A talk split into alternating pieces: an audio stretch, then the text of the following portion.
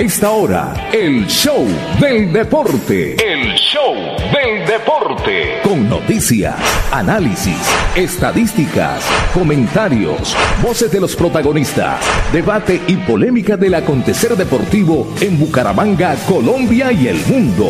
En el show del deporte, todo sobre nuestro equipo del alma, el Atlético Bucaramanga. El show del deporte.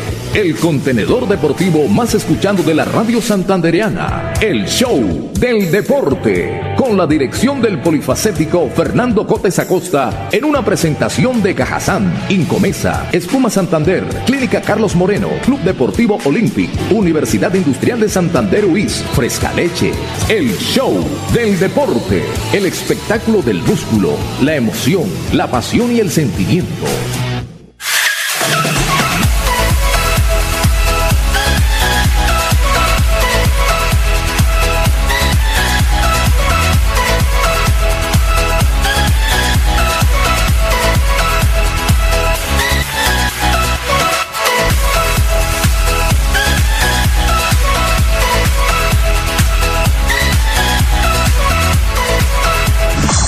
La experiencia y trayectoria del mundialista José Luis Alarcón hacen del comentario una opinión con sello propio. La credibilidad es su patrimonio.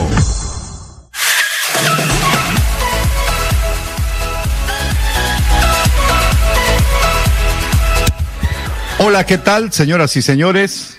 Sean todos bienvenidos. Aquí estamos ya ubicados en nuestro estudio digital, el estudio number two que es el estudio alterno aquí en el Palacete de Versalles. Porque hoy no estamos donde siempre queremos estar, que es en la cabina central, ahí en los estudios hermosos, bonitos, confortables de la potente Radio Melodía.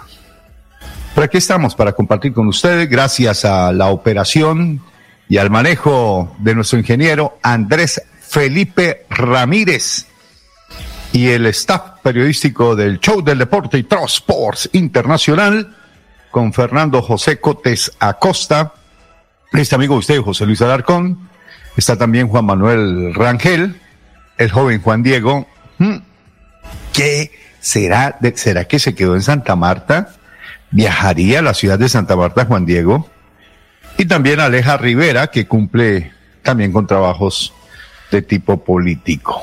Bueno, aquí estamos para comentarles lo más importante de la actividad del deporte local, nacional e internacional, lo que pasó ayer en la fecha del Campeonato del Fútbol Profesional Colombiano, dos partidos que se jugaron ayer en la apertura de la séptima fecha. Ya les vamos a dar resultados. También vamos a hablar de Champion. Está, me imagino, Juan Manuel enfilado, está listo para hablar de lo que fue el partido también que observamos ayer entre el PSG, Paris Saint Germain y el Real Madrid. Bueno, todo esto lo vamos a comentar después de presentar nuestros titulares. Nuestros titulares. ¿Está ya con nosotros eh, Fernando? Sí, creo que ahí entró Juan Manuel. Ya lo veo ahí en pantalla. Juan, ¿qué tal? Bienvenido. Antes de titulares, le saludo con las muy buenas tardes y sus sensaciones, lo que le dejó ayer el partido, hace un toquecito inicial y también el partido del PSG frente al Real Madrid. Una feliz tarde, ¿cómo va Juan? Bueno, muy buenas tardes, José Luis, a usted, a Pipe en la parte técnica, a nuestros queridos oyentes y también televidentes que nos ven desde Facebook Live.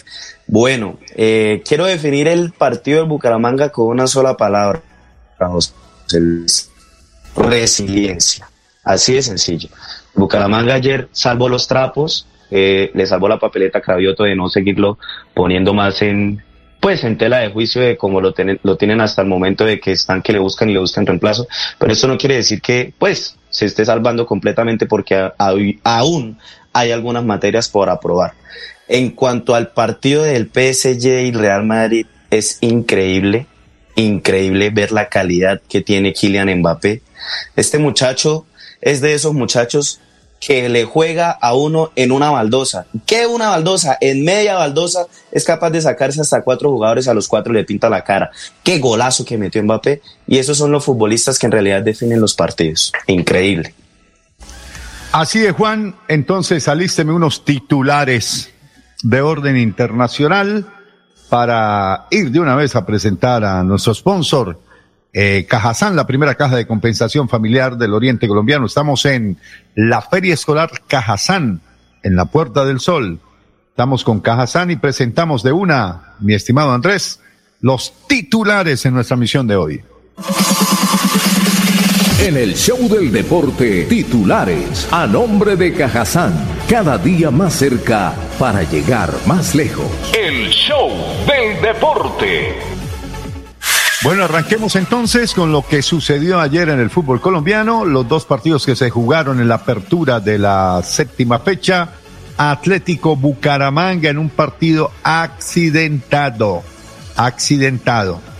Todavía la División Mayor del Fútbol Colombiano no le ha dado los puntos de forma oficial, se los van a dar para que la gente no se afane ni se preocupe. Bucaramanga ganó hasta el minuto 78 1 a 0. El partido se suspende y se cancela en atención a los actos bochornosísimos.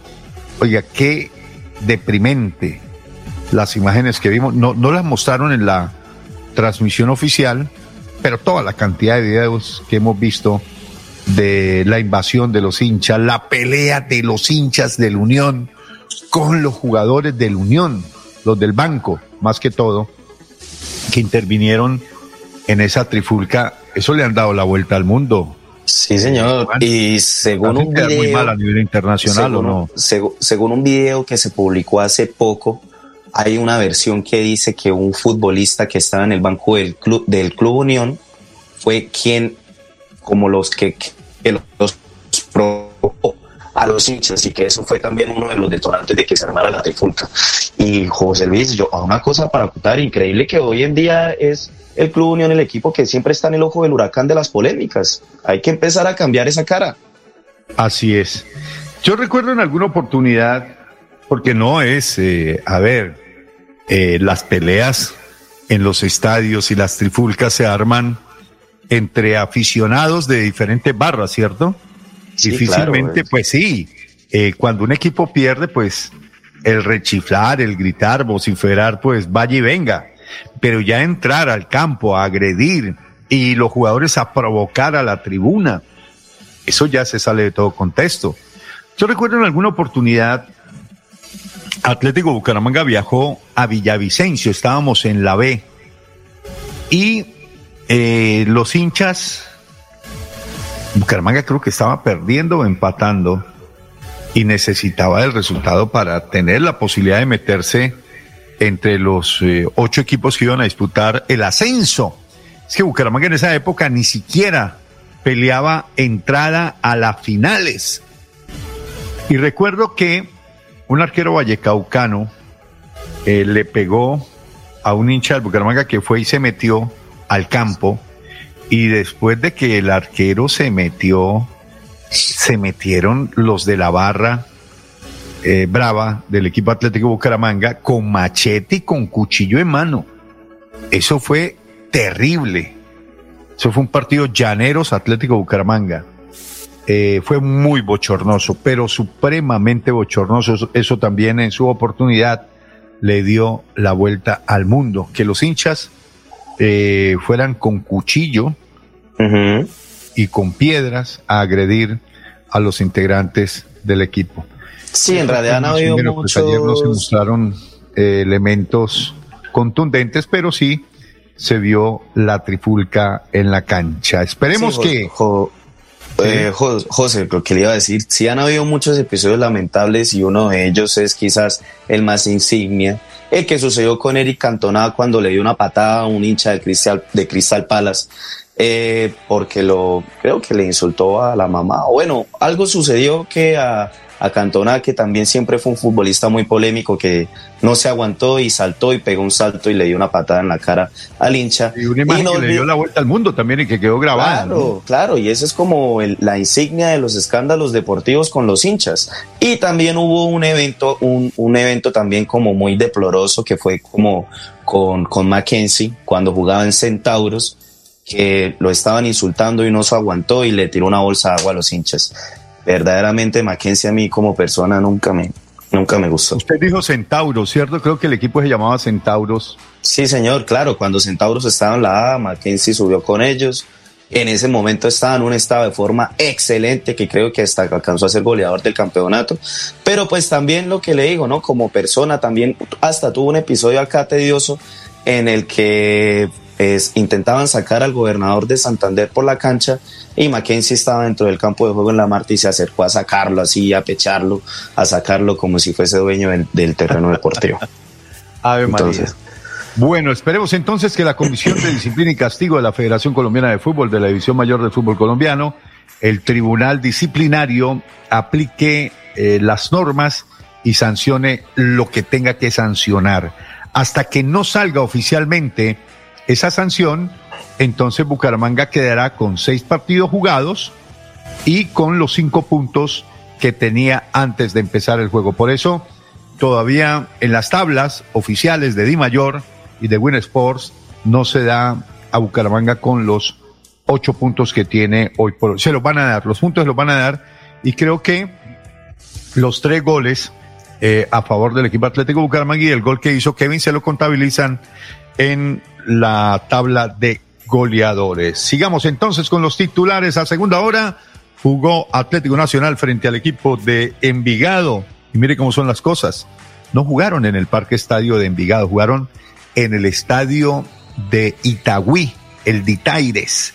2-1 ganó el equipo Atlético Nacional, hizo gol Giovanni Moreno y Envigado en la conferencia de prensa, su técnico Alberto Suárez prácticamente regañó al chino Asprilla. A Yasser, a Yasser, sí, le hizo un jalón de orejas. El, fútbol es un equipo de, es un deporte de conjunto, de equipo y no individual. ¿Le gustó el regaño o no? No, claro, José Luis, a mí me parece que eso está súper bien porque cuando los pelados están recién comenzando su, su proceso, y su fundamentación tienen que tener muy claro que el fútbol no lo juegan solo él, no solo lo juega la estrella. Antes los, antes los, los compañeros de equipo hacen que la leyenda se vuelva más grande y como lo dijo el profesor Suárez, yo le puedo poner a, a Pelé, a Maradona y a Messi al lado, pero si no se la toca, no va a lograr nada y tiene toda la razón. Así es, es que hay jugadores que definitivamente les, les entra a serrín en la cabeza y dañan todas las condiciones técnicas que tienen. Mire el caso de Marlos Moreno. ¿Dónde quedó Marlos Moreno? Hábleme de la vida de Marlos Moreno, Juan Manuel. ¿Qué hay de la vida de este jugador? Pues vea, José Luis, lo último que yo me enteré de Juan Marlos Moreno fue que estaba en un equipo de Brasil antes de pasar por el Flamengo después no supimos qué más fue lo que pasó. No, lo, no, nos, no, nos alcanzó a convencer de que iba a ser la promesa que él mismo oh. dijo que iba a superar a, Asprilla, después ese salto en el City, después pasó al Villarreal, después pasó al, al Girona, después pasó al Huesca, después pasó un equipo que ni siquiera sabemos el nombre de la liga. ¿no? Claro, claro, claro, pero, pero mire, es que al City y al Chelsea le pasa lo mismo, le pasan muchas cosas y los mismos casos. Compran y compran y compran jugadores y los comienzan a ceder y a ceder y a ceder y al final no terminan de cojar. Lo mismo que pasó con Joao Rodríguez. Joao Rodríguez, si Joao alguna vez escucha este programa y si me escucha, yo le digo que él es un agrandado que en realidad siguió viviendo de que el Chelsea lo compró y aquí en Colombia en realidad nunca demostró las condiciones que debería demostrar. Entonces, eso también es, parte del proceso. Es hijo del Willy Rodríguez, quien fuera técnico del equipo Atlético Bucaramanga, lo ascendió, lo puso en la A, luego regresó ya en la A y lamentablemente Willy no pudo con Atlético Bucaramanga en la categoría A. Sigamos con los titulares. Usted me da titulares de Champion, por favor, Juan Manuel. Ok, José Luis. Bueno, José Luis, ayer se jugaron los dos primeros partidos de la ida de los octavos de final. City contra Sporting Club de Portugal, 5-0, goles de Riyad Mahrez, Bernardo Silva, Phil Foden, Bernardo Silva de nuevo y Raheem Sterling con un golazo para, para terminar la goleada con el Sporting Club de Portugal y lo que ya conocemos y hablamos al principio, Paris Saint Germain pegó primero contra el Real Madrid un gol al minuto 93 con 44 segundos para quitar la serie y la verdad yo le digo José Luis, yo creo que no lo voltean, no lo voltean. Primero tienen a Casemiro expulsado y esperemos que Benzema, que no hizo mucho la verdad, pueda hacer algo para revertir el, partido. Manchester United ayer, ayer por fin volvió a la victoria ganó 2-0 contra el Brighton Hove Albion, donde juega Steven Alzate con un gol de Cristiano Ronaldo y uno de Bruno, eh, bueno, se me va el apellido, el otro portugués. Hoy tenemos... Bruno Méndez, ¿no es? Eh, ay, Dios mío, santísimo. Bruno Fernández, Bruno Fernández, Bruno Fernández, un crack. Hoy tenemos jornada 21 de la Liga BBVA Atlético de Madrid del Cholo Simeone se, se, enfrenta contra el Levante y continuando con los con la segunda línea de enfrentamientos de Champions, el Salzburgo se enfrenta contra el Bayern de Múnich y en el partido de la jornada el Inter de Milán se enfrenta contra el Liverpool de Luis Díaz, que según mis investigaciones, quizás Luis Díaz pueda que salga de titular, no está por confirmar, pero quizás también pueda entrar con un revulsivo y, y goce de buenos minutos en el segundo tiempo. Y qué bueno lo que ha hablado en la conferencia de prensa Jurgen Klopp le han llovido muchísimos elogios y es que José Luis, de verdad, o sea, yo creo que usted está de acuerdo conmigo en que el partido que vimos de Luis Díaz entrando de titular fue muy bueno. Quizás le faltó un poquitico más de esa, de esa picardía que él tiene al encarar, de sacarse los jugadores, pero pues es parte también del proceso de adaptación que debe tener a la liga, a la liga Premier, que de por sí es una liga mucho más física, mucho más complicada. Si tú te sacas al jugador y lo dejas botado, después el jugador te va a llegar y no te vas a dar cuenta que lo tienes al lado tuyo. No, y, y es que esas palabras no solamente que arropan al jugador en sus condiciones técnicas, sino, también en lo mental, claro. En, Su, en su personalidad, en eso que Jurgen Klopp decía que alegraba el camerino, que era una sonrisa siempre, que era una buena vibra, que, que despertaba en el camerino esa, ¿qué le digo yo? Ese carisma, esa energía positiva, ese ser chévere como bacano, ¿cierto? Sí, los futbolistas, y, esos jugadores se necesitan en un equipo, ¿o no? Claro, de por sí los futbolistas latinos y pues a los colombianos que han estado en clubes grandes siempre los han identificado como los que unen al grupo, como con los que eh, hablan con todos, como que intentan sacar una sonrisa con la gente, caso cuadrado en la Juventus, que también es una persona muy querida dentro del, dentro del camerino, y en su momento lo que sucedió con James Rodríguez, que alcanzó a tener muy buena relación con los pesos pesados de, del Real Madrid, como Sergio Ramos, Karim Benzema, y el mismo Cristiano Ronaldo, que era alguien que siempre lo tenía muy pendiente a, a James Rodríguez. No, y eso tiene que ver mucho con, con esa condición humilde que tiene Luisito Díaz y que sabe asimilar esta clase de elogios que no es fácil para los jugadores que no tienen de pronto esa preparación académica, ¿cierto?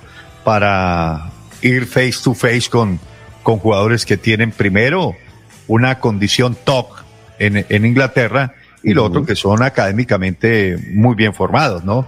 Pero bueno, esperemos que el destino le depare cosas muy positivas como esperamos todos y como estamos seguros va a ser así a Luisito Díaz, que lo vamos a ver en acción en contados minutos. Sigamos. José Luis, y antes de que se, me olvide. El resto de la jornada entre hoy y mañana de la séptima fecha del fútbol colombiano con los partidos Deportivo Pereira, Jaguares, buen partidito este en el estadio de Pereira, el Hernán Ramírez Villegas. Después tendremos el cuadro Deportes Tolima que está jugando muy bien al fútbol. Es de los equipos prácticos, ¿no? Equipos que juegan Regular. bien su libreto. Más allá de que si gusta, si no gusta, es el libreto de Hernán Torres y le ha dado resultados y hay que respetarlo. No como le dijo Osorio, que no, es que así quien no gana. no, y, es, un equipo que en realidad José Luis ha sido el más regular desde el año pasado. Desde que jugó la final, continúa manteniendo el nivel y se armó que, bueno, ya conocemos el tipo de jugadores que tiene el Tolima y es la plantilla que en realidad más miedo da en el fútbol colombiano. Así es. Tolima entonces se enfrenta a las 4 de la tarde al Independiente Santa Fe. El partido de Pereira Jaguares ahora a las 2 de la tarde.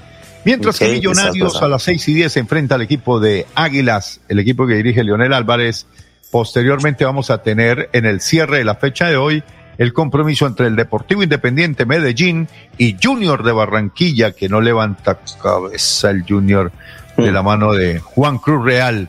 Mañana tendremos Patriotas Once Caldas, Alianza Petrolera Cortuluá y Deportivo Pasto enfrenta al Deportivo Cali cerrando la jornada del fútbol profesional colombiano, el América de Cali frente al equipo de la Equidad.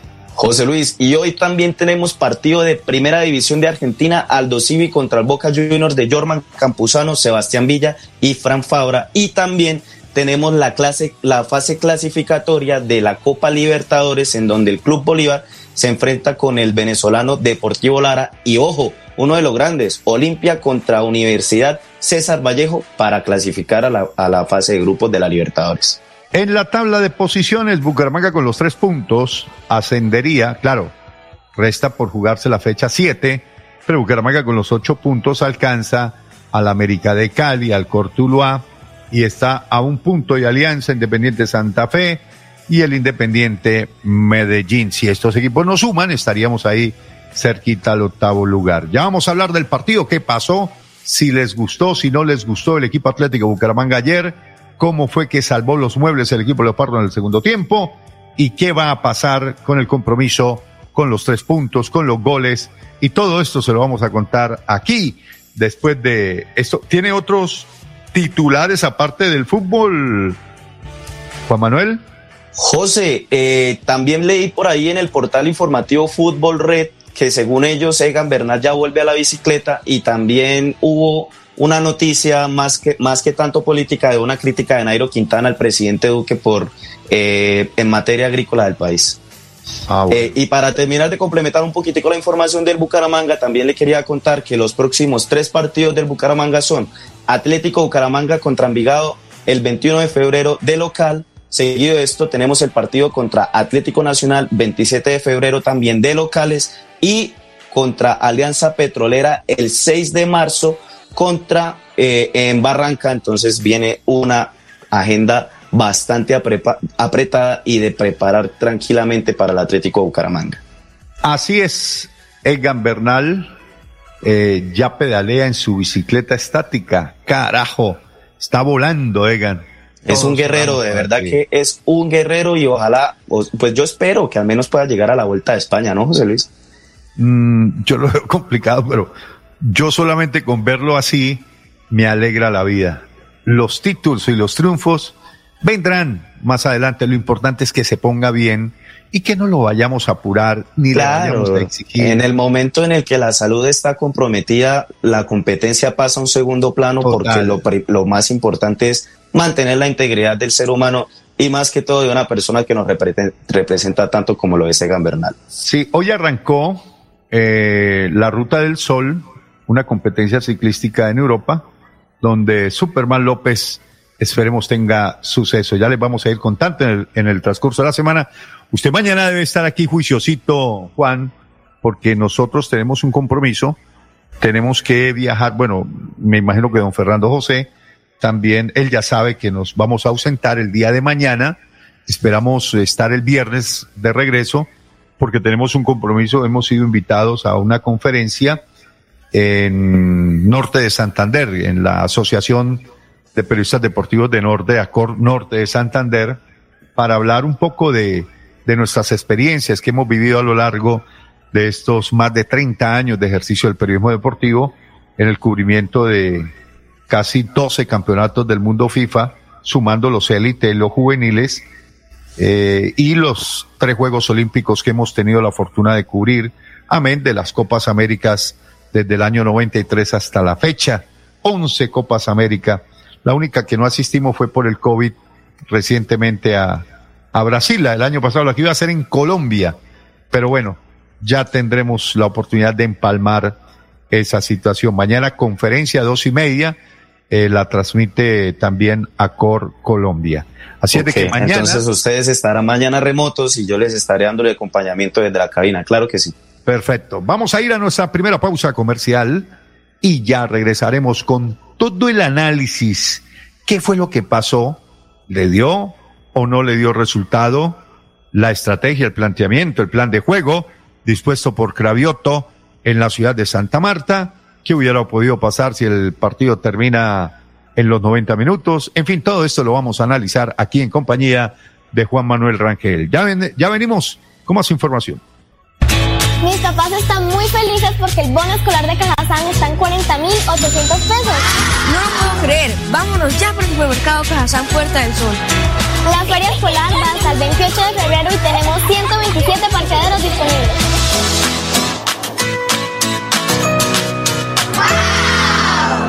Yo sé que es lo bueno.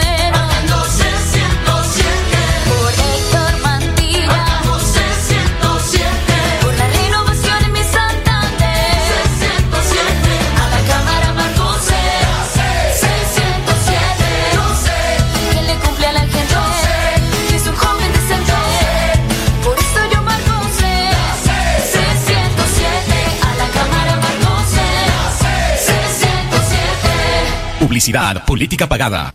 Atención. Llegó el Tour del Calzado y Moda 2022. La oportunidad perfecta para comprar el mejor calzado de calidad para toda la familia con descuentos especiales. Te esperamos en San Francisco y en el Centro Comercial San Andresito La Isla del 21 de febrero al 5 de marzo. Tour del Calzado y Moda 2022. Pégate la rodadita por Bucaramanga, la capital mundial del calzado.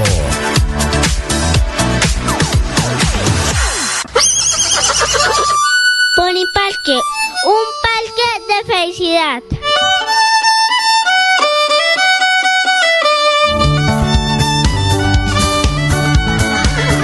Pony Parque, el parque, un parque de felicidad. En la bella Mesa de los Santos Santander.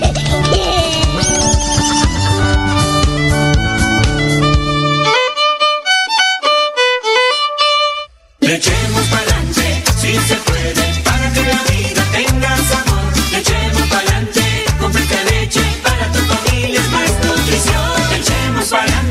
Leche Fresca Leche, 30 años, refrescando tu tradición.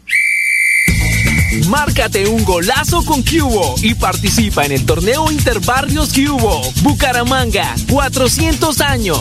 Regresa a la fiesta del futsal más importante del oriente colombiano. Son más de 45 millones en premios y 200 cupos disponibles. Inscríbete y participa marcando el 310-850-1658. Organiza Vanguardia y Alcaldía de Bucaramanga.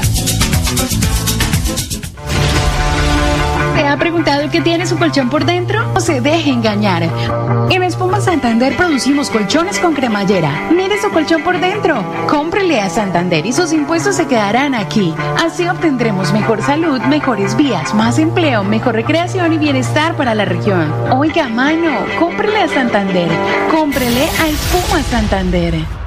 Vota por Rafa Martínez al Senado, marcando el logo de Fuerza Ciudadana y el número 3, la lista del cambio al Senado. Publicidad política pagada. Después de casi 30 años, nos ponemos al día con la malla vial de Bucaramanga. Llega el reto de la historia, la gran inversión dentro de la cual se destinarán 20 mil millones de pesos para recuperar la capa asfáltica en todas las comunas de la ciudad. Son cerca de 630 mil millones de pesos para comenzar a saldar lo que históricamente nos había arrebatado la corrupción. Conoce más sobre el reto de la historia en www.bucaramanga.gov.co.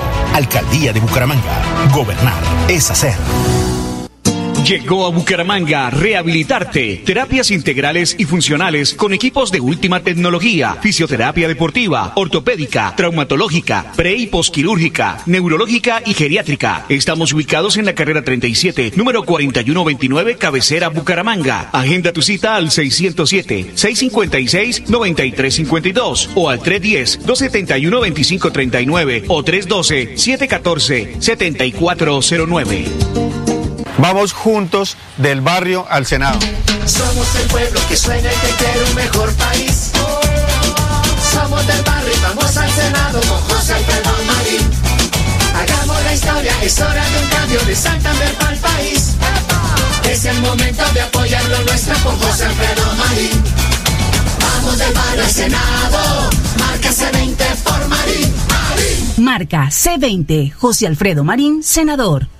Publicidad política pagada. El 2022 traerá grandes sorpresas en el Mundialito Incomesa, el mejor torneo de fútbol base de Latinoamérica para niños nacidos en el año 2011. Sede Bucaramanga, Colombia, junio de 2022. Fútbol 8 en la fase de grupos. Fútbol 9 en octavos y cuartos de final. Fútbol 11 en semifinales y en la gran final.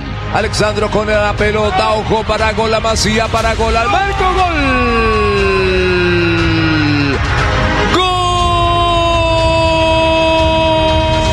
12 millones al técnico campeón y 6 millones al técnico subcampeón. Inscribe tu equipo en un torneo de fútbol base a la altura de los mejores del mundo, exclusivo para las mejores escuelas del continente. No me grites, aliéntame. WhatsApp 310-289-8760. 310-289-8760.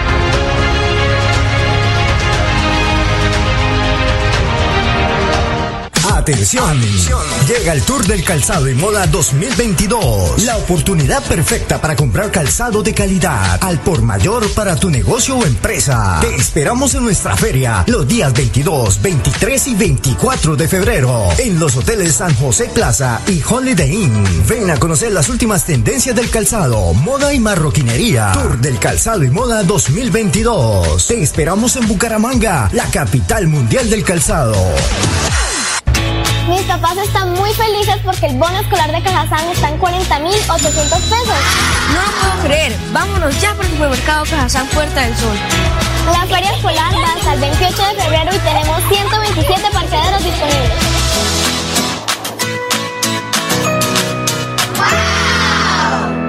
El show del deporte. En el show del deporte, las últimas del Atlético Bucaramanga. El equipo Leopardo, el equipo del alma. Leopardo soy y canto con emoción las notas de esta canción. Bueno, una de la tarde, un minuto. Vamos a hablar del partido Atlético Bucaramanga Unión de Santa Marta. Lo primero que tenemos que decir, más allá de los incidentes que provocaron la suspensión del partido y que va a ir a tribunal disciplinario, que Bucaramanga antes de la suspensión lo estaba ganando. Y lo estaba ganando, digamos, con buen suceso, porque yo vi en el terreno de juego un equipo superior a otro.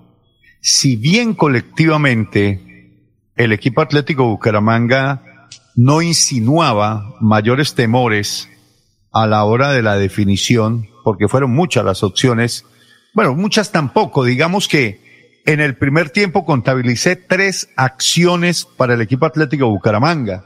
Arrancando el partido minuto tres, recuerda usted, Juan Manuel, un tiro libre de Sherman Cárdenas desde el sector de la izquierda y no alcanzó a llegarle a la pelota Jefferson Gómez, que incluso tiró la pierna izquierda a ver si conectaba la pelota y no alcanzó a llegarle. Esa fue una clara posibilidad porque, repito, repentizó tarde el jugador Jefferson Gómez y cuando se dio cuenta la pelota le había pasado, tiró la pierna y no alcanzó una pelota al segundo palo.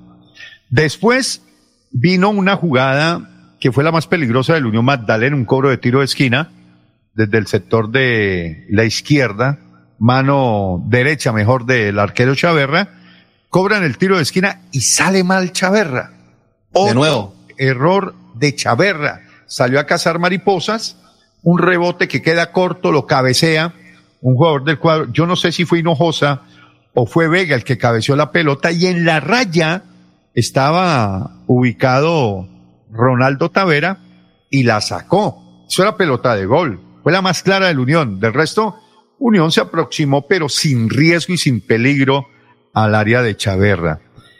Y Bucaramanga le genera una acción en una pelota de, de Sherman, ¿cierto? Una contra, y le dice a, al jugador Dairo Moreno, tómame tela.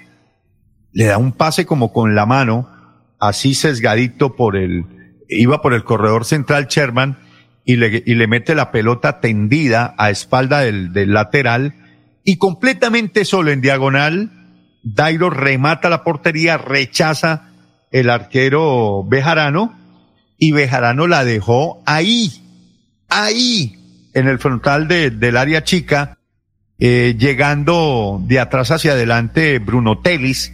Y yo no sé qué le pasó a Bruno en esa jugada, porque era para empalmarla de una pierna derecha y eso terminaba en gol. Y la pelota se le enredó, se le complicó, terminó pegándole en la canillera y se pierde una gran oportunidad de gol. Y la más clara del Bucaramanga en el primer tiempo. Tercera acción clara de gol que le contabilicé al Bucaramanga, amén de los tiros de esquina, las aproximaciones, ¿no? El juego de pronto un poco tosco de Bucaramanga de mitad de cancha hacia arriba porque no era muy ordenado, pero las individualidades hacían que el equipo se viera, digamos, en, en una posibilidad de gol. Y fue una pelota larga. Yo no sé quién fue el que metió esa pelota, si fue Sherman o Dairo. Eh, Juan, no lo tengo presente. Esa pelota profunda que va en busca de ella Bejarano, va con las manos a recoger la pelota. La pelota le hace un extraño y se le va por debajo de las piernas. Él coloca los guantes como para encajonarla, ¿cierto? Para recibirla, enrollarla en su pecho y la pelota se le va por debajo de las piernas y, y Kevin, que es muy rápido, es muy rápido, pero, pero mm, muy rápido de, la parte física, más no mentalmente, ¿no? Sí, lo, y lo de Kevin Pérez fue un completo blooper, ¿cómo, cómo no va a ser ese gol? o sea, doble blooper, ¿no? El del claro. Y mire, ese yo creo que va para el, top, para el top 10 de ESPN, ¿o no? Ya lo veremos viendo con el señor Pablo Esteco, lo veremos a ver si sale. Pero José Luis, lo que yo le iba a decir era que yo vi muy poco del partido porque ayer estaba con los amigos de la Asociación de Fútbol Profesional del Campeonato del Mutis de Asoprof, en representación de mi equipo, el equipo de mi papá también, y estaba escuchando el partido. Y lo que muchos decían y lo que yo me di cuenta es que es increíble el bajo estado de forma en el que está un arquero como Bejarano también. Porque Bejarano, lo que conocimos de Bejarano en el América, la seguridad que daba Bejarano, hoy en día no es ni la sombra de lo que fue. Ahora, al profesor Cravioto, en realidad, él salió a improvisar. Para mí, él salió a improvisar la formación. Y la formación le dio. Sentó a Caballero. la luz del resultado. Claro, en ese sentido, es a lo que voy, en ese sentido. Nosotros no podemos entrar en volvernos resultadistas porque otra vez vamos a que vamos a caer en el mismo sesgo de conformarnos con que el partido lo ganamos. Hay que analizar el juego, analizar la jugada y lo que vi de Pacho Rodríguez en la mitad de la cancha es que yo en realidad lo vi desordenado. Creo que no se compenetró muy bien con Bruno Telis y en realidad pues Ronaldo Tavera es un futbolista que en realidad ya ha quedado como en evidencia de que no está haciendo muy buen revulsivo para el Bucaramanga.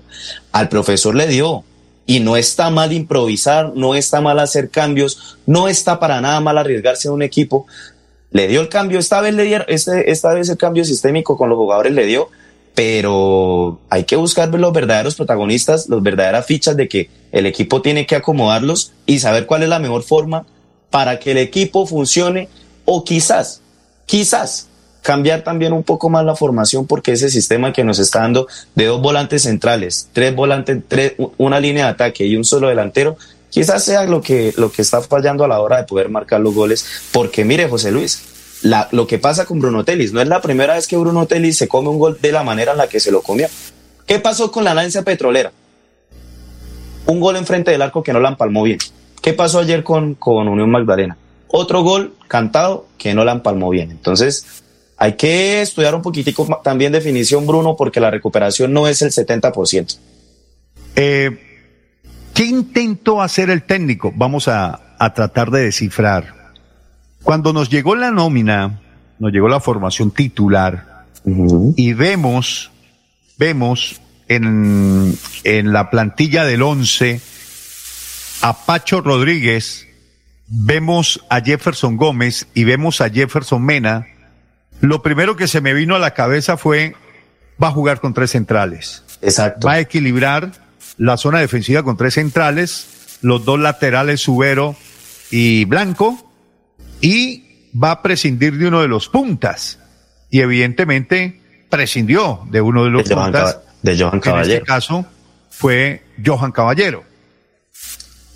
Y cuando se para el equipo en el terreno de juego, vaya sorpresa, no era como lo pensé, sino como lo planteó el técnico de jugar con tres volantes de recuperación. Pero prescinde de un jugador que para mí es muy importante en el esquema del equipo. Que es Michel Acosta. Claro. Además porque Michael no solamente le imprime madurez, jerarquía, bueno, jerarquía, de esa jerarquía que dan los años, de esa jerarquía y madurez que da venir de un país futbolero como Uruguay, no porque haya jugado campeonatos del mundo, Copa Libertadores y haya sido figura en el fútbol uruguayo, no, sino por lo utilitario y por lo que le rinde Michael Acosta a un equipo que como Atlético Bucaramanga es muy escaso de recurso técnico. No, y de por sí esto, el fútbol uruguayo siempre ha sido un producto internacional que da garantías en cualquier equipo en donde esté. Vemos futbolistas uruguayos en Brasil, en Argentina, en las grandes ligas de Europa, que siempre, siempre rinden.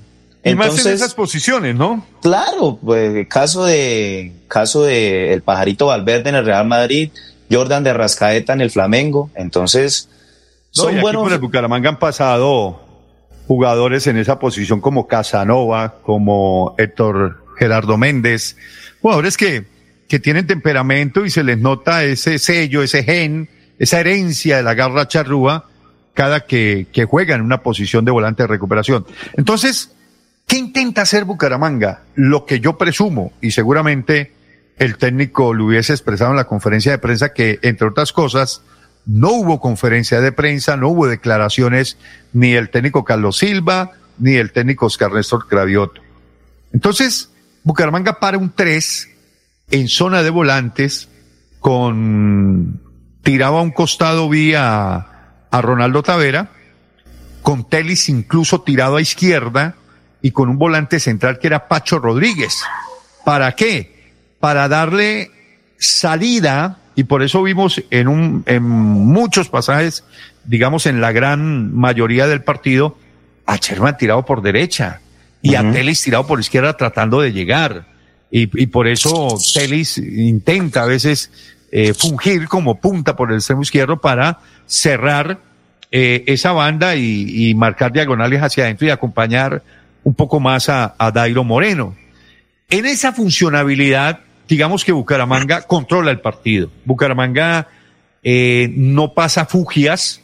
Bucaramanga no es dominado ampliamente por el cuadro Unión Magdalena, que si bien tiene la pelota en más porcentaje que Bucaramanga en el primer tiempo, es Bucaramanga el que le genera mayores acciones de gol a la portería del Unión que el Unión a la portería de Chávez salvo la que ya contabilizamos que sacó Ronaldo Tavera.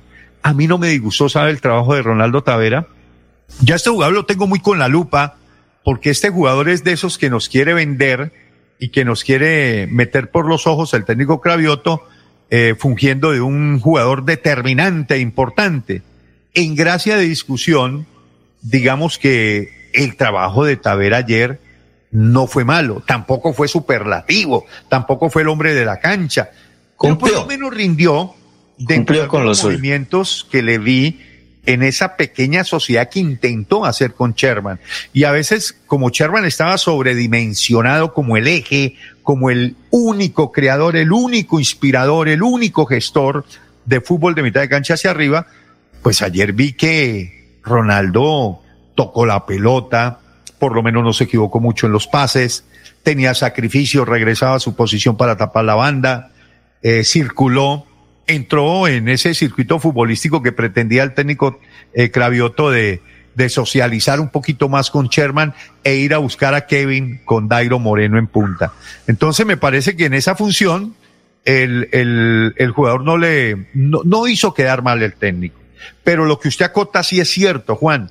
La ficha que no encajó en el rompecabezas táctico, en el plan de juego del partido de ayer, fue Pacho Rodríguez. Y creo que ahí se equivoca el técnico porque yo no hubiese sacado a Michael Acosta, lo hubiese dejado a Michael para que él fungiera de volante central y fuera a la vez el generador de juego de mitad de cancha hacia arriba, ese primer pase que necesitaba Bucaramanga para salir jugando con la pelota en colectivo, para acompañar a Sherman, acompañar al mismo Tavera, acompañar a Kevin Pérez y tirarle pelota larga también a, a Dairo Moreno porque es que eh, Michael sabe jugar en largo, es de los pocos jugadores que juegan largo en el equipo Atlético Bucaramanga. Entonces, a mí Claro, me parece que José. el técnico se equivoca dejando a, a Michael Acosta en el banco. De pronto él quiso, como abrió a, a Tavera y abrió a, a Telis a los costados, quiso asegurar más con un volante neto de recuperación que era Pacho Rodríguez. Pacho Dejar un Rodríguez. 4-1-4-1 para buscar también posibilidades en ataque, ¿no? Algo así yo le iba a decir, y es que el caso de cuando, cuando Bruno Telis y Michel Acosta juegan, que ellos ya en realidad llevan un proceso muy largo, porque si no estoy mal, Telis y Acosta ya, ya van por la tercera temporada aquí en Bucaramanga, juegan de memoria. Juegan de memoria y el hecho de que Bruno tenga a Acosta le da a Telis el, como el bonus de poderse soltar un poquitico más de las, de las tareas defensivas, de recuperar netamente, porque sabe que Acosta le está haciendo la espalda. En el momento en el que Acosta recupera el balón, el primer pase que tiene Acosta es a Bruno Telis. Ya conocemos que Bruno Telis es un futbolista que primero que todo recibe y se proyecta y proyecta el pase también en lo profundo, tanto para el delantero como para el volante que recibe. Entonces, hay una cosa que es muy clara y hay que reconocerse, que es que estos dos futbolistas, para mí, en el esquema, son inamovibles porque, primero, y lo más importante es que se conocen de memoria y saben en dónde está ubicado el otro en la cancha. No se tienen que voltear a mirar ni nada para ubicar al otro jugador porque sencillamente ya saben en dónde están ubicados. Como usted lo dijo, José Luis, Bruno siempre que recibe el balón o cuando, o cuando está suelto, se tira hacia la izquierda para hacer un complemento con el volante. Entonces, eh, quizás en ese sentido se perdió un poco la proyección de Bruno Telis y se le obligó a estar más metido eh, un- unos pasos más adelante de los centrales para recuperar el balón. Ahora lo que yo le quería preguntar era lo siguiente. Dos cosas. La primera, ¿cree que el cambio de punta de Kevin Pérez esto le contribuyó al equipo en algo, la proyección en algo? Porque pues Kevin Pérez ha estado jugando siempre por derecha, pero quizás el modelo de punta eh, jugando con su pierna hábil, que es la derecha, de pronto le da la facilidad de poder enganchar más y poderse más y poder ser más gambeteador. Y la segunda, hay una cosa que a mí personalmente me preocupa y es el estado de forma de Sherman. Ojo, no estoy diciendo que esté mal, que no esté corriendo o que vea que está jugando mal, no. A mí lo que me preocupa es que yo veo que ese futbolista del Atlético Bucaramanga, que más minutos ha tenido a lo largo de la, de la temporada desde que ha comenzado y que más balones ha repartido y que también es uno de esos futbolistas que aparte de que entrega re- asistencias, también hace recuperación. Va a llegar un momento en el que Sherman se va a sentir mamado, cansado y vamos a tener que empezar a, a- a pensar en dosificar un poco ese, bueno, esa, como esa, esa matazón que se está haciendo Sherman físicamente, que a mí verdaderamente me preocupa porque es el único futbolista que en realidad le está dando proyección al equipo. Entonces, eso es algo que yo creo que hay que analizar porque ahora Sherman es el futbolista que está armando eh, asociaciones con todos los de arriba. Se está asociando bien con Johan Caballero y más que y más que confirmado la asociación que tiene con Dairo Moreno, porque como Con usted el lo dijo, Kevin. Claro, con el mismo Kevin Pérez, pero también hay una cosa que hay que recalcar, que también el primer pase de Bruno Telis no es para Michel Acosta, sino se lo entrega a Sherman. Busca siempre a Sherman. Entonces, para mí, Sherman es un futbolista que está en este momento sacrificado físicamente en el equipo. Ahora, la primera variante que hace el técnico, yo no sé si eso está en el libreto y si eso lo tiene en la cartilla Charlie de Estudiantes de La Plata. Recordemos que él es pincharrata y es de esa filosofía de juego que priorizo el resultado y luego, eh, es decir, soy conservador, priorizo el cero y luego si me queda tiempo ataco. Él prioriza mucho el esquema defensivo. Entonces, el segundo tiempo, cuando entra Michael Acosta, que, que no debió, eh, digamos, ser suplente, el equipo se nota más sólido. Y mire que la recuperación de la pelota que termina en el gol de Kevin en el segundo tiempo, minuto 62, 63, iba, íbamos, por el, íbamos a completar el minuto 20 del segundo tiempo. Bucaramanga se nota mucho más eh, cohesionado en lo colectivo, más compacto, más seguro, eh, cuando está Michael Acosta que cuando está Pacho Rodríguez de volante de recuperación. Es que Pacho ni, ni zaguero central ni volante de recuperación. Yo también eh, acuso eh, de, de mal comportamiento futbolístico de baja calificación a Pacho Rodríguez en el partido de ayer. Para mí fue uno de los, de los más, eh, ¿qué le digo yo? Más frágiles en el rendimiento deportivo, en el rendimiento futbolístico, que quedó con, con baja calificación. Entonces, cuando entra Michael y el equipo lo siente. Claro, los futbolistas se sueltan más. Esa, esa pelota que termina en los pies de Sherman y luego termina Sherman entregándosela a Dairo para que Dairo meta ese pase profundo eh, ahí la toca el, el zaguero Lopera, es el que toca la pelota, Gómez o Lopera, uno de los dos, se hacen un nudo y, y queda a placer Kevin Pérez en una muy buena definición, lo que no tuvo en el remate del primer tiempo. Y con ese gol le bastó a Bucaramanga para sentenciar el partido. Y de ahí en adelante yo veía muy difícil que el Unión Magdalena eh, llegara al empate. Incluso yo creería que con un par de cambios más, ya había ajustado lo que tenía que ajustar en la zona media con Michael Acosta en lugar de, de Pacho Rodríguez, y de pronto los otros cambios que se venían, como ya nos ha enseñado y ya uno le ha atinado a, a lo que sigue en la cartilla, el capítulo que sigue en la cartillita de, de del técnico Cravioto, era meter y sacrificar otro volante. Yo me imagino que por eh, Mateo, por Mateo Cano, no, por Ronaldo Tavera, sí iba a venir el cambio de Gularte. Además, el equipo ya estaba ganando o de pronto hubiera podido ser una alternativa también la de Johan Caballero para terminar de finiquitar en una blanda, blandita defensa del equipo Unión de Santa Marta.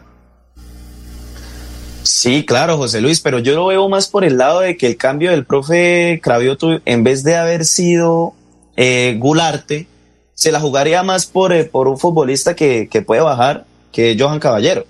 Que quizás sus labores en recuperación no sean las mismas de la de, la de Michel Acosta o la de, Bruno Telis, pero es un revulsivo por banda que se conoce muy bien en el juego con Sherman. Entonces yo creo que habría sido, quizás ese hubiese sido el segundo cambio del profe Cravioto, el, eh, eh, no entrando Gularte, sino entrando mejor Johan Caballero, para tener ese equipo que siempre es el once inicial, para seguir teniendo el equipo que, que, siempre tiene eh, en la mayoría de los partidos y que continúe jugando la base, que la base se siga conociendo.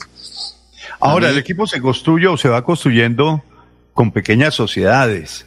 Hay que decirle al técnico que, que no dañe esa, esa sociedad que hay entre Telis y Acosta, que juegan de memoria, que tiene trabajo avanzado, que tienen ya un cheat, que tienen un código táctico y que más bien busque las posibilidades por otro lado. Es decir, que rote eh, la posibilidad de, de un, sí, de, de, este pelado Ronaldo Tavera, si lo quiere seguir utilizando, que lo utilice y lo funja como un volante más de ida y vuelta. Eh, a mí me parece que, que Tavera puede reemplazar fácilmente a, sin llegar a, al liderazgo y a la condición de Sherman pero podría ser una posibilidad, ¿no? Porque toca bien la, porque lo vi asociarse bien ayer. Ayer lo vi en otra dimensión que no le había visto a, a este chico que venía con ese INRI del fútbol venezolano de que no había jugado sino 45 minutos y si no jugó en la segunda división del fútbol venezolano sino 45 minutos es porque definitivamente su nivel no le alcanzaba para ser titular en la segunda de Venezuela. Pues ayer le vi eh, algunas cosas interesantes y por qué no podríamos darle ese revulsivo a Bucaramanga cuando no esté Sherman de la mano de Ronaldo o del pelado este Mateo Cano que tampoco se ha visto en los últimos partidos en la convocatoria. Quizás José Luis podríamos, se podría también intentar que el profe, bueno, uno puede, uno puede aquí dar sus conceptos y puede dar muchas opiniones sobre todo, pero finalmente pues es Cravioto el que decide. Pero uno lo está viendo desde un lado analítico que quizás para el equipo son las mejores opciones y yo creo que hasta de pronto también Marcelín podría entrar a, hacer el cubrimiento de Sherman con lo que le toqué anteriormente. Para, a mi parecer, Sherman es un futbolista que está entrando en un sacrificio físico que quizás más adelante, en un momento de la temporada en la que en realidad lo necesitemos al 100, no lo vaya a estar porque va a llegar fundido. También el mismo Johan Caballero puede pasar a la posición de Sherman y abrir a, y abrir por otro lado a Marcelín, que Marcelín es un futbolista que está acomodado y tirado siempre a la banda. Entonces hay que empezar a buscar también esas, esas, esas opciones para que los, para que los futbolistas no se fundan físicamente y estén en buenas condiciones. Sí, empezar a, a rotar porque, porque es que se vienen partidos, el, el próximo ya lo vamos a tener el lunes, ¿no? Con claro. Claro, tenemos el partido con Envigado y seis días después jugamos contra Nacional, que es un partido que hay que ganar, y también después tenemos el partido contra Alianza Petrolera, que es un rival directo. Entonces hay que empezar a poner la lupa en quizás unas rotaciones que contribuyan al equipo y no los maten físicamente como se le está viendo eso a Sherman, que es lo que yo le quería decir a usted desde hace bastante, que yo veía que Sherman era el que corría, corría y corría y corría, y es el único futbolista que en realidad de los 90 minutos es el que más lo está jugando. Entonces, me preocupa que llegue de Upegui y Nelson Reyes iban minutos 70, 75 y era el cambio obligado. Entraba este muchacho que no dio pie con bola. ¿Te acuerdas el 10? El mago Montoya. El mago Montoya entraba por Sherman y Sherman iba al descanso. Pero aquí no tenemos a Montoya, no tenemos otro 10 de esa característica y tenemos que utilizar, eh, digamos, las herramientas que hay. ¿Qué hay? Está Ronaldo Tavera, está Mateo Cano, que fungió de nueve en el arranque del campeonato, y por ahí yo no sé si me atrevería también a insinuar a, bueno, Marcelino, usted lo dijo, Juan Manuel, yo no sé qué pasó con Víctor Mejía. Víctor Mejía es un jugador que tranquilamente puede jugar desde una posición de volante de primera línea, pero puede sacar el equipo jugando porque tiene buen juego, tiene buen tranco, sabe jugar, sabe salir, sabe colocar la pelota, sabe jugar en corto, sabe asociarse. Entonces, podría darse una alternativa de jugar con tres volantes de, de ida y vuelta, ¿no? Con, con Mejía, con, con Michael Acosta y con el mismo Bruno Telly, jugar un 4-3-3 y arriba expresar con Dairo, con Kevin Pérez y con un Johan Caballero o Mateo Cano o, el mismo eh, Ronaldo Tavera. Ahí tiene alternativas al técnico para que vaya rotando, ¿no? Claro, José Luis, y como usted lo dice, porque en, en un principio lo que mostró Mejía es que no es tanto un volante de recuperación, sino que más bien es un volante que puede jugar mixto, que entrega muy bien la pelota, que también va a hacer la espalda a los volantes, pero también puede ser un buen reemplazo para Sherman Cárdenas en el sentido, y volviendo en un principio repetitivo lo que estoy diciendo, dosificar los minutos y hacer unas rotaciones que sean positivas para el equipo. Tranquilamente podemos jugar con una línea de tres volantes de recuperación porque, porque Mejía nos da ese plus, nos da ese plus de, de que así como puede atacar, también puede bajar a recuperar pero también hay otro futbolista que puede fungir de, la, de, de volante ofensivo y es Iván Rivas, que en realidad no lo hemos visto en ninguna convocatoria y quizás nos pueda dar eso. Claro, está totalmente borrado. Mismo caso, mismo caso de Jackson Montaño, que en realidad pues ya ni preguntamos qué es lo que pasa porque también parece que está borrado completamente del mapa futbolístico del profe Cravioto. Así es, vamos a ir buscando alternativas para el compromiso frente a Envigado un partido que, eh, pues, uno podría aplicar una ley transitiva, ¿cierto? Eh, pero claro, este es un, esta es una especulación de parte mía en alusión a las matemáticas que no operan igual que en el fútbol, ¿no? La ley transitiva del fútbol o de las matemáticas tiene que ver con que A le gana a B y B le gana a C.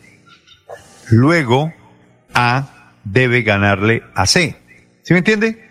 O sea, esa es la ley en la matemática de la transitividad que en el fútbol no opera. Pero en este caso quiero poner un ejemplo, ¿no? Si Unión Magdalena le ganó a Envigado y Bucaramanga le ganó al Unión Magdalena, por ende Atlético Bucaramanga no tendrá dificultades en ganarle a Envigado jugando Envigado también en condición de visitante como jugó frente al Unión Magdalena. Entonces, esa es una, una transitividad que uno hace jugando un poco con las expresiones matemáticas.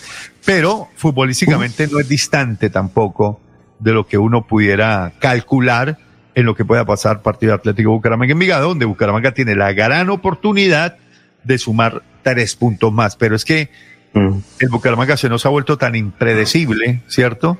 Que, con rivales como Envigado, como Pasto, se nos vuelve un agua, un agua, una gelatina, un flan. No, se complican solos, José, se complican solos. Y según lo que usted dice, según la lógica, Bucaramanga no debería tener problemas en ganarle a Pasto. Pero ¿qué es lo que ha pasado con el Bucaramanga?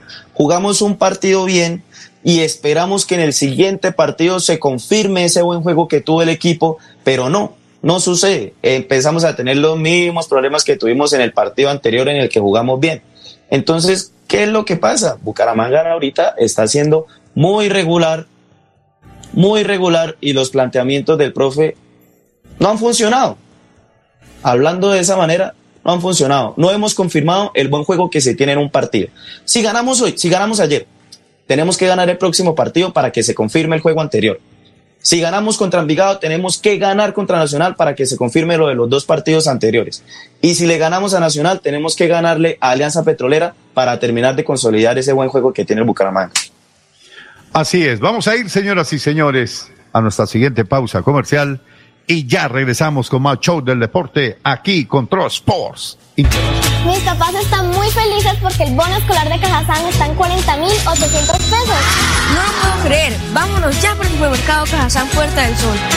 La feria escolar va hasta el 28 de febrero y tenemos 127 parqueaderos disponibles.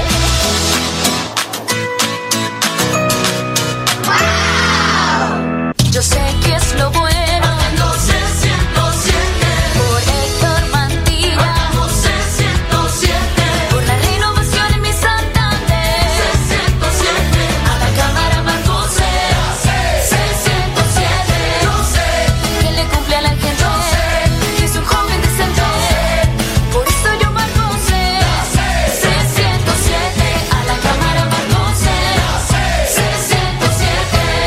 Publicidad, política pagada.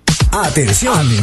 Llegó el Tour del Calzado y Moda 2022. La oportunidad perfecta para comprar el mejor calzado de calidad para toda la familia con descuentos especiales. Te esperamos en San Francisco y en el Centro Comercial San Andresito La Isla del 21 de febrero al 5 de marzo. Tour del Calzado y Moda 2022. Pégate la rodadita por Bucaramanga, la capital mundial del calzado.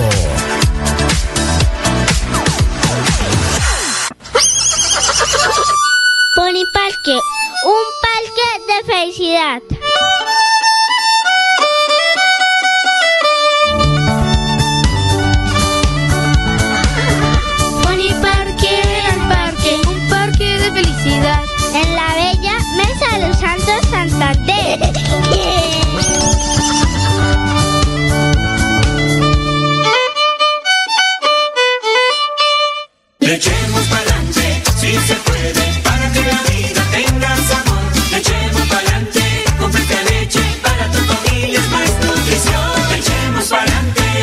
Leche Fresca Leche. 30 años refrescando tu tradición. Márcate un golazo con Cubo y participa en el torneo Interbarrios Cubo. Bucaramanga, 400 años.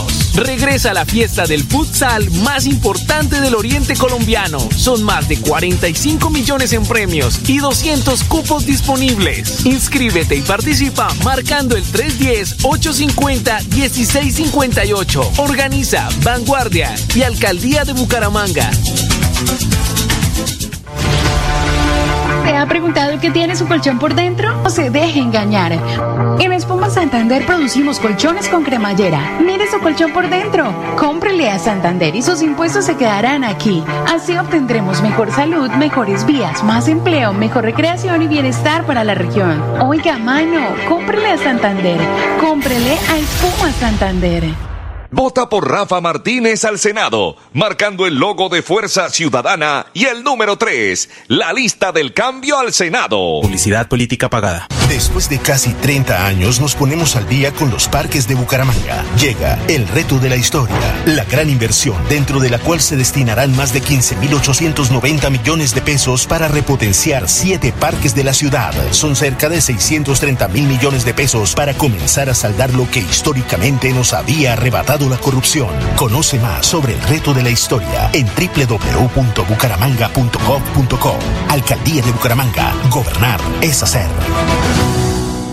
Llegó a Bucaramanga Rehabilitarte. Terapias integrales y funcionales con equipos de última tecnología. Fisioterapia deportiva, ortopédica, traumatológica, pre y posquirúrgica, neurológica y geriátrica. Estamos ubicados en la carrera 37, número 4129, cabecera Bucaramanga. Agenda tu cita al 607-656-9352 o al 310-271-2539 o 312-714-7409. Vamos juntos del barrio al Senado. Somos el pueblo que sueña y que quiere un mejor país. Somos del barrio y vamos al Senado con José Alfredo Marín. Hagamos la historia, es hora de un cambio de Santander para el país. Es el momento de apoyar lo nuestro con José Alfredo Marín. Vamos del barrio al Senado, marca C20 por Marín. Marín. Marca C20, José Alfredo Marín, senador. Publicidad política pagada. El 2022 traerá grandes sorpresas en el Mundialito Incomesa, el mejor torneo de fútbol base de Latinoamérica para niños nacidos en el año 2011. Sede Bucaramanga, Colombia, junio de 2022. Fútbol 8 en la fase de grupos. Fútbol 9 en octavos y cuartos de final. Fútbol 11 en semifinales y en la gran final. Alexandro con la pelota, ojo para gol, la masía para gol, al marco, gol.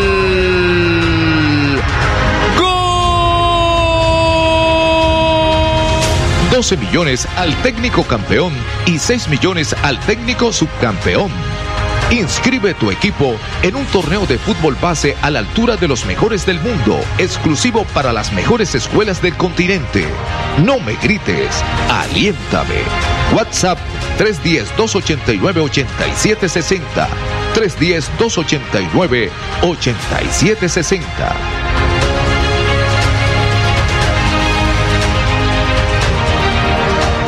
Atención. Llega el Tour del Calzado y Moda 2022. La oportunidad perfecta para comprar calzado de calidad al por mayor para tu negocio o empresa. Te esperamos en nuestra feria los días 22, 23 y 24 de febrero en los hoteles San José Plaza y Holiday Inn. Ven a conocer las últimas tendencias del calzado, moda y marroquinería. Tour del Calzado y Moda 2022. Te esperamos en Bucaramanga, la capital mundial del calzado. Mis papás están muy felices porque el bono escolar de Cajazán está en 40.800 pesos. No lo puedo creer. Vámonos ya por el supermercado Cajazán Puerta del Sol. La feria escolar va hasta el 28 de febrero y tenemos 127 parqueaderos disponibles.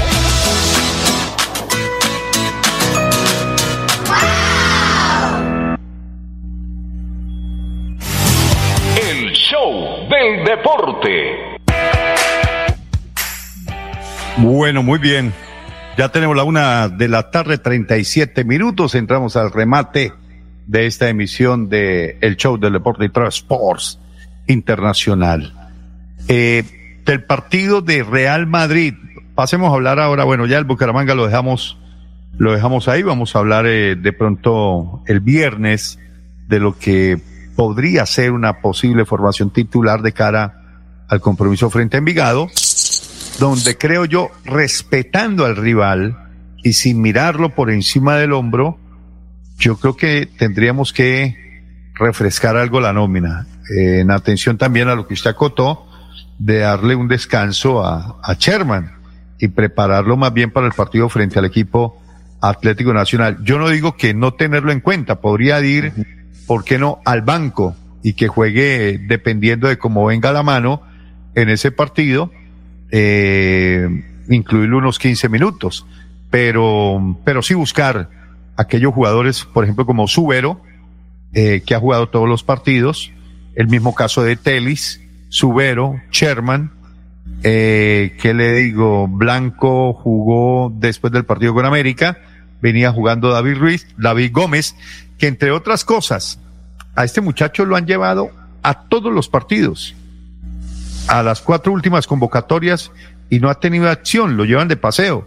Lo mismo llevaron a Carlos Alberto Henao, que me sorprendió ver a Henao en la formación de convocados, en la convocatoria, y ayer evidentemente no jugó, cuando debió tener el técnico por lo menos la alternativa de Jason Moreno, que es un jugador goleador, por si las papas quemaban por ahí, uno cuando va perdiendo un partido no puede meter a, a Henao no puede meter a, a Rodríguez, no puede meter los volantes de recuperación, no, tiene que meter hombres de avanzada, hombres en punta.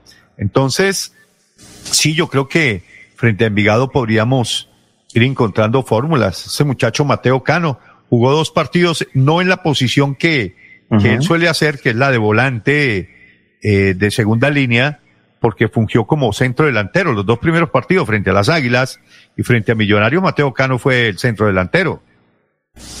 Sí, José Luis, y justamente eso mismo yo le iba a decir, que quizás sea el momento en el que si se quieren buscar algunas variantes sin ni respetar a Envigado, ni, ni a su futbolista, ni nada, pero quizás refrescar un poco la plantilla y darle quizás ese eh, ser inicialistas a Ronaldo Tavera, tanto como Mateo Cano, como también a Marcelín para que comiencen a, a entrar en el engranaje del equipo y pues puedan sumar minutos, puedan estar en buena forma, eh, que Víctor Mejía vuelva de nuevo a la, a la formación inicial. Eh, pero la duda mía sería quién sería el acompañamiento de Víctor Mejía porque pues yo en realidad sin demeritar ni nada no me arriesgaría a poner de nuevo a Pacho Rodríguez de volante central. No, me gustaría, me gustaría quizás pues eh, Michel Acosta que ha sido más, más irregular que, que Bruno Telis también podría salir de inicialista y seguir y, y continuar y continuar con, con Dairo Moreno en punta o quizás esta vez intentar jugar con un 4-4-2. Podría ser jugar con Gularte y Dairo a ver cómo nos va. Esa podría ser una buena fórmula. Bueno, hablemos, hablemos de Champion. ¿Cómo desmenuza usted, mi apreciado Juan Manuel, lo que pasó ayer en el Parque de los Príncipes? Mm, partido que arranco diciendo, hacía rato no veía un equipo de los pergaminos del perfume, del abolengo, de la realeza, que significa Real Madrid, tirándose atrás, aguantando al PSG eh, con muy poca propuesta ofensiva. Es que asombroso lo de Real. Ayer me dejó anonadado el Real Madrid. Un solo remate a puerta en 90 minutos. El Real Madrid Explíqueme esa, Juan Manuel, por favor. Y 28 del PSG, 8 a puerta. José Luis, lo que pasa es que si nosotros nos ponemos a mirar posicionalmente el equipo del PSG, tiene una plantilla, o sea, increíble. Pero ayer yo creo que hubo algo que fue lo distintivo y fue el hecho de que los volantes de primera línea del PSG le pasaron por encima también a los del Real Madrid. El partido que hizo Leandro Paredes ayer fue un partido no de 10, sino de 20 puntos. El partido que hizo ayer Marco Berratti, excelente. Y hay una cosa que deja muy evidencia al Real Madrid. Si Real Madrid no tuviera Casemiro, sería un equipo colador. Sería un colador.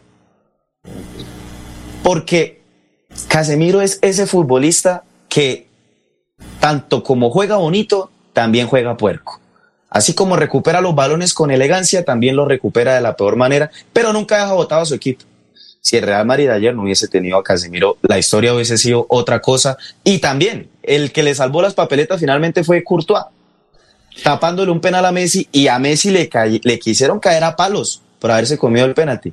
Pero ahí, ahí estuvo la virtud de Leo Messi, que después de que erró el penalti, se metió más en el juego, fue más participativo, a esto recogió más marcas, entregó muchos balones con Neymar, se asoció más con Neymar, que por fin Neymar otra vez está dando esos destellos de calidad de los que siempre hemos visto que, que él ha tenido, ya está enganchando más, ya está encarando más, pero sea, la frutilla del pastel definitivamente fue Kylian Mbappé con esas largadas que tiene ese hombre, parece una pantera, un muchacho de 23 años que parece imparable, es increíble la calidad que tiene este hombre. A ver, mm, yo no sé si la serie ya está definida, pero ayer de verdad me llamó la atención que Real Madrid muy poco propuso eh, con esos tres volantes que se conocen al dedillo como eh, Cross, eh, Modric y, y, el brasileño Casemiro. No, José Luis, y que, aparte, y, y, que aparte Cross también se vio muy, muy deslucido no se le vio en, en su, en su 100% como siempre se le ve a Cruz jugando con esa calma, siendo el motor del equipo, poniendo los tiempos del equipo. No, no se le vio en realidad, no se le vio ayer mucho a Cruz. Y sin un Asensio, digamos, fungiendo de, de punta a punta, que era más o menos para lo que podría materializar la idea futbolística de Carleto Ancelotti, que era aguantar al PSG y buscarle la contra, pero nunca la encontró, nunca la encontró porque no tuvo digamos, los ingredientes para hacerlo, porque Benzema apenas sí llegó al partido y Asensio no era el hombre para eh, ser esa flecha larga, contundente, profunda del Real Madrid y asustar a la defensa del equipo PSG. Y por el otro costado estaba Vinicius, Vinicius. Ah, este el brasileño. Sí, señor. Eh, se me olvidó el nombre. Vinicius Junior, pero es que tampoco, pero es que tampoco se le vio mucho que, que, o sea, fuese. No, y tampoco tuvo la oportunidad de desequilibrar esa flecha por derecha. le llegó. No, y aparte enfrentarse contra Hakimi, que es un excelente lateral, o sea, es, es totalmente diferente. Yo vi muy pálido a Real y yo no sé, yo no sé, ya pasando a lo que podría aproximar el PSG en condición de visitante jugando en el Santiago Bernabéu eh, bueno, el Santiago no está habilitado todavía, ¿no? Eh, jugando en condición de local el Real, tiene que salir a proponer y tiene que salir a buscar el partido, no tiene otra. Y en esa situación es apenas justito para lo que quiere el PSG a un equipo como Real Madrid atacándolo y sacando en esas en esos en esos eh, ataques de contragolpe rápido con el Fideo Di María y con Mbappé. Eh, yo no sé, pero, pero yo veo ese partido en Madrid, lo veo más a favor del PSG. No, es muy negro, muy negro para el Real Madrid, José. O sea, lo que pasa es plantearía, plantearía lo que le encanta a, a Pochettino, que es jugar a la contra. Claro, y el, y el PSG de por sí, me quitó usted las palabras de la boca, es un equipo que en realidad se ha dedicado ahorita a jugar a la contra porque si nosotros nos ponemos a ver las actuaciones del PSG a lo largo de, las, de la fase de grupos de la Champions, no fueron muy buenas que digamos, no jugaron muchos partidos muy buenos, no le pasaron por encima a los rivales y fue este partido el que vino el PSG a en realidad jugar bien. No le entraron los balones porque Courtois tuvo una noche de 10 también pero, pero que el PSG sea ese equipo con esa plantilla que uno espera que le pase por encima a sus rivales, no lo fue. Ayer Real Madrid no le dio una al PSG. no le dio una sola. Veremos entonces cómo, cómo plantea el partido Carleto Ancelotti para que no vaya a pasar una vergüenza. Claro, los madridistas dirán, esperemos, espere tantico, como diría el santanderiano, espere tantico, mijo, porque Real Madrid es el Real Madrid.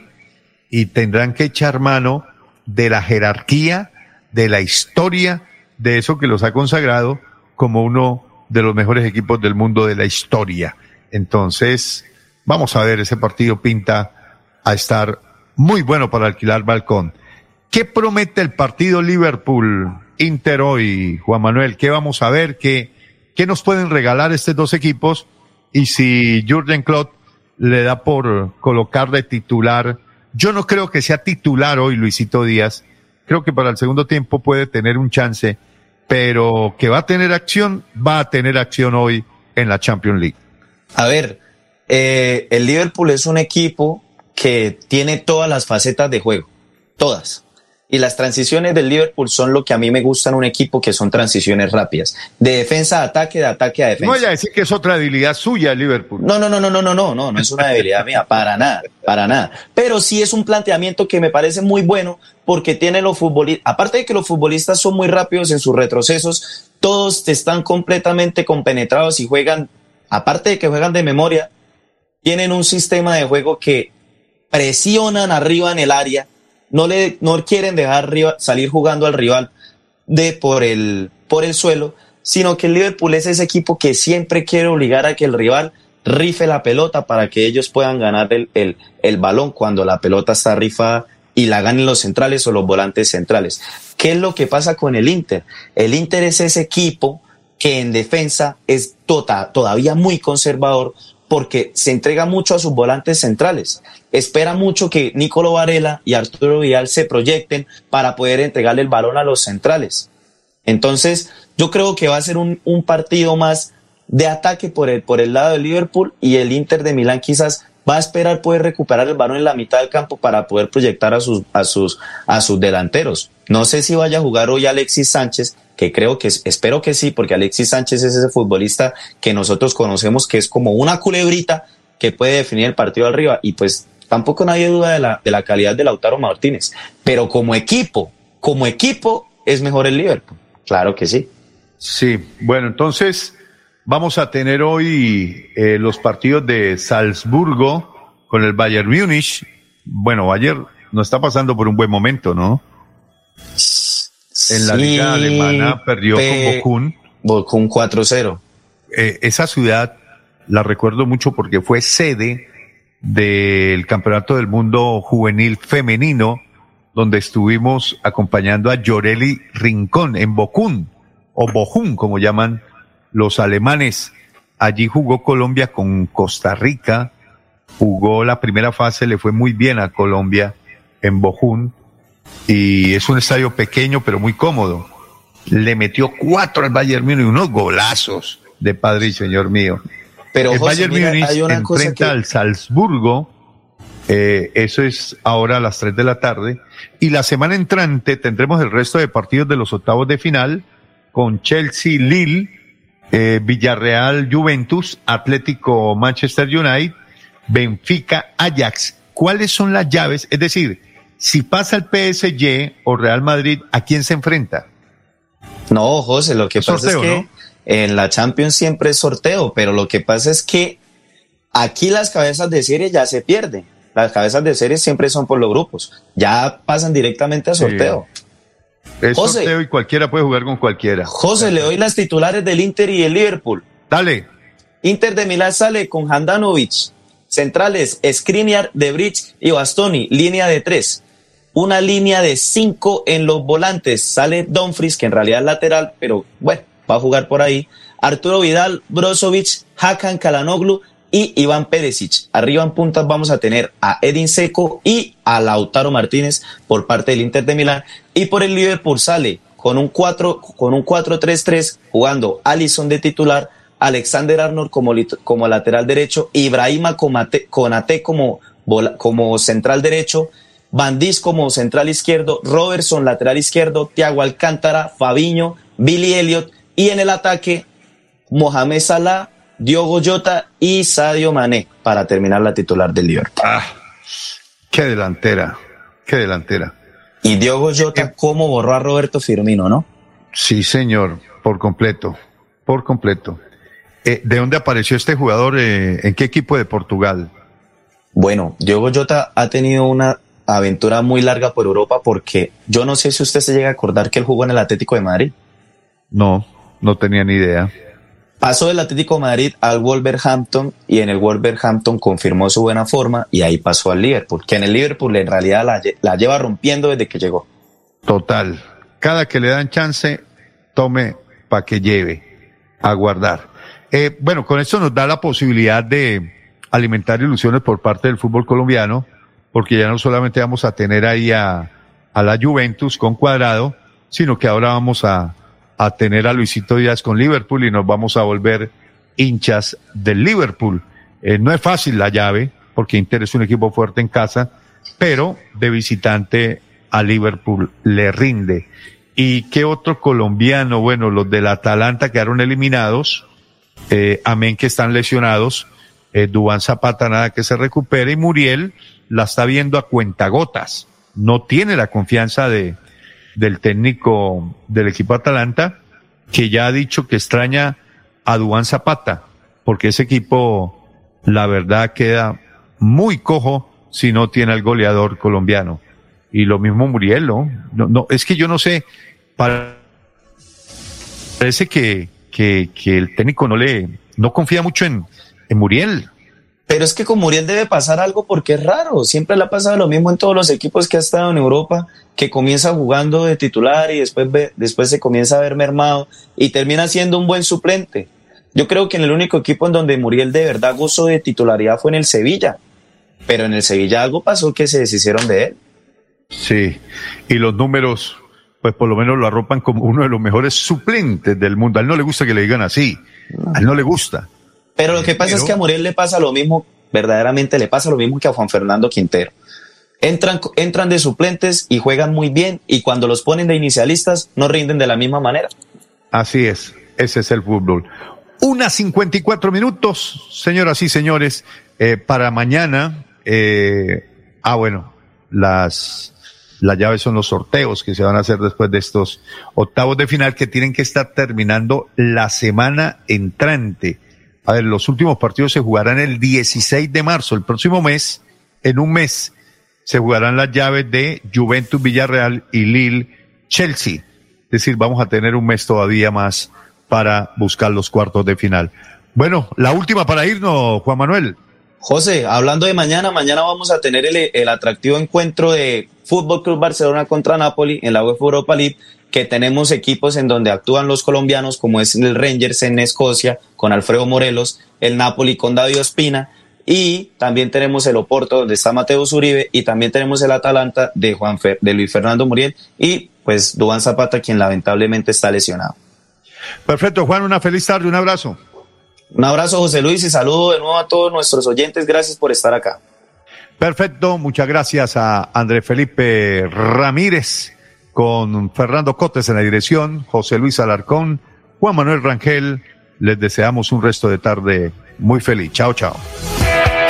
El show del deporte. El show del deporte. Con noticias, análisis, estadísticas, comentarios, voces de los protagonistas, debate y polémica del acontecer deportivo en Bucaramanga, Colombia y el mundo. En el show del deporte, todo sobre nuestro equipo del alma, el Atlético Bucaramanga. El show del deporte.